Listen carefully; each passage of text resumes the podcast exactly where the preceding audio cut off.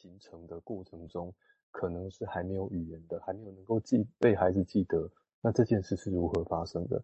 那这种还没有被记得的依附跟认同，拉拉到外面的社会上面去，就是那我们对于这个整个整个文化，例如很常说的台湾是一个殖民文化这件事情，那我们能够如何去看？那或或许从历史的角度是一种，但是有另外一个是是那个代间遗传的，有一种叫做幽被形成形容成叫做幽灵的东西。那我们该如何去理解这件事情？我觉得还可以再想一下。我先想到这边。我想同样的语词哈，因为其实写东西写当然是会不一样的生命经验的人，我相信会有不一样的感受，而且落差可能会很大啊，会觉得 OK 到极度厌恶都有可能。哦，所以这地方当然就借这个这个例子，我是觉得来说明所有的个体跟群体中间用血溶于水，这个是更大的描绘哈。虽然用血这个好像一个生物性的因素，这里面大家知道一定有很多的社会性可以容纳到很大的范围，我看怎么解释。所以这个地方当然就会涉及到，只是只是说一般我们会对我们来讲，当然我们还是会依照个人经验来想这个事情，只是说很容易变成是就是变成是对立的。哦，好像这样，那个意识形态那是压迫，所以变成就不要。哦，但是问题是，如果可以不要，那就简单，没有这回事。但是现实上不是，没有那么单纯吧？哦，所以讲这些目的，当然必须回过头来，有机会就知道说，就算如果那个是他早期形成的，因为很多的因素，所以必须有那个论述来维持某些什么一样啊。我们从小到大，在我们身上也需要很多的东西来维持，让我们自己可以活下去。虽然我们叫他骄傲，或我们叫他防卫，但是并不是把这个拆掉就好，拆掉更可怕。呵 呵哦，所以这个地方必须回过头来看这些古早的东西，那我们怎么样看这些事情？哦，是啊，那我会觉得这样才有机会真的再去理解自己的哦，把周边到脉络到底是什么？哦，我想这个是一个我们在读这个事情，当然是做思考了哈。就是我们现在请玉文再进一步说明，谢谢。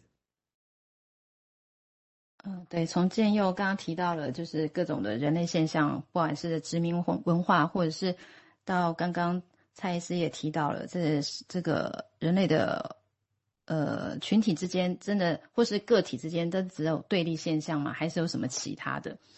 那回到这篇文章里面呢，这个作者也在提问啊，就是他是说，什么是文化呢？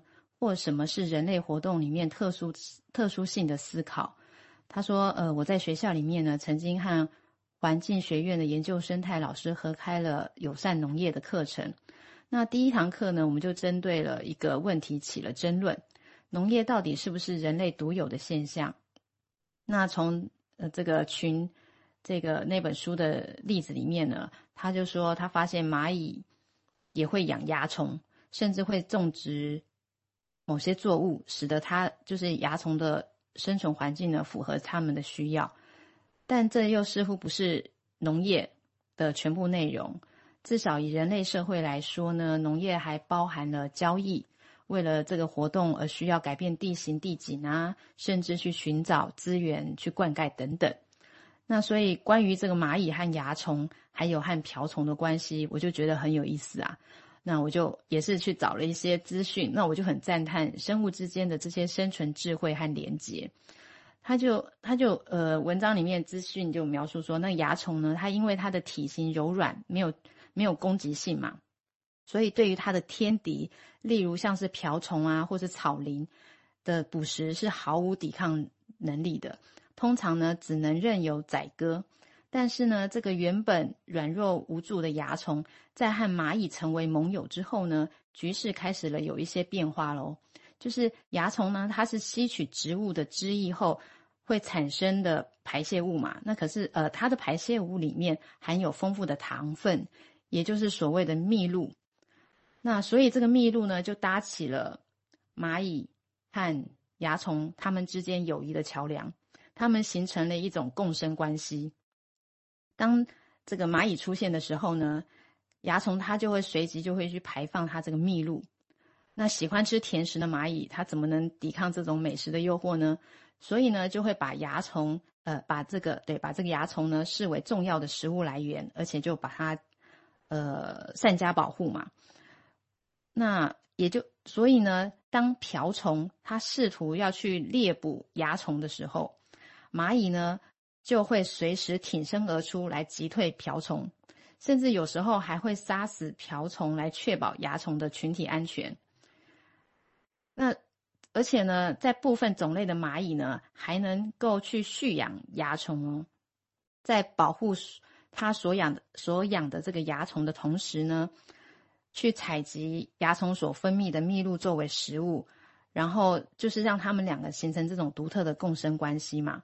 那饲养的蚜虫呢？饲养蚜虫的蚂蚁，它也会透过呃蚂蚁的触角去戳蚜虫的方式来挤奶。那就是好，就是很很，我觉得就好像在人在挤母牛的牛奶一样，就是这些饲养。被饲养的蚜虫呢，又被称为蚂蚁奶牛，所以这些透过蜜露建立起的这些共共生关系呢，虽然看起来甜蜜，可是后面其实也会引发很大的危害。像是什么？就是像受到蚂蚁照顾的这些蚜虫群体，数目会成倍数成长嘛。虽然它的产出的蜜露可以让更多的蚂蚁前来食用，而且巡守，可是。这个蚜虫的族群也因为更安全，会更肆无忌惮的去夺取，呃，农作物。他他们因为他们吃农作物嘛，然后所以呃也造成了呃这个农民有更大的灾害损失。然后像譬如像另外哦，另外回到这个蚂蚁的这个族群里面，像有一种蚂蚁是火蚂蚁，呃，哎，红火蚁，红火蚁。它的攻击性就变得更强，因为它它有更多的食物来源，那反而取代了它们一些本土土蚂蚁的一成为一种优势品种，所以整个生态好像都因为彼此的联系而一段一一一再的在改变着。好，我先停在这里。有趣的故事哈，好吧？其实对我们来讲，当然我们会这样，我们会这样来连。我其实也是，我们也希望把我们的知识。范围拉大了啊，因为金融分析虽然讲心理学很重要，但是心理学如果只是孤立自己，真的这个心理学，我觉得好像原则上就我个人一百年来，我觉得应该是迈开步伐往外看的时候。那刚刚在讲的时候，我就突然好奇说，这个蚜虫 蚂蚁不晓得要给它给它米其林的分类哦。那至于。刚刚提到的共生，大家想一下，我提出几个问题，大家来想啊。就是其实我这也是刚刚突然想出来，就是当我们讲共生的时候，当然取的是它的好处，共生。但是你你会发现，荣格学会讲的共识性，我用这个来比喻哈，有一些东西是共识性，突然偶发的事情，我们觉得它有一些共识性。哦，那这共识性跟共生的关键是什么？或者就病来讲，我们叫共病。哦，也就是说，当以前其实其实。韦德时代其实地理就一个，然后只是现在被 DSM 就切成 四五种、三十种，啊，当然又常常出现，你只好说啊，他们常这样，他们是共病，啊，共病也就是说指的是说同样一个现象，同样一个这个时候，它会有很多的症状同时出现，有焦虑、有忧郁、有其他的症状啊，有低自尊，其他同时存在，我们就把它叫共病。那刚刚在讲的时候，突然有一个 hint，我觉得这个 hint 还不错，我觉得值得发展。我们说它共病，但是会不会他们其实是共生？哦，这共同存在的之间，其实也有，说也许荣格的共同共识性也可以帮我们参考。也就是为什么这些他们会同在一起？那我们现在简单来讲，是因为发展，如果都是发展阶段，某个时候同时造成的一个创伤，只是后来会衍生成不同的样子，同时存在，这样好像也解决了。哦，不过等这。也值得再来想这个事情。好，我们现在请建佑谈谈他的想法，谢谢。对，呃，那呃，蚂蚁跟蚜虫，他们应该不知道自己在共生，那是我觉得那是人类所观察到的事情。而呃，共识性好像有一个一点这种这种味道哦，就是呃，心里面有一些想法或概念，它。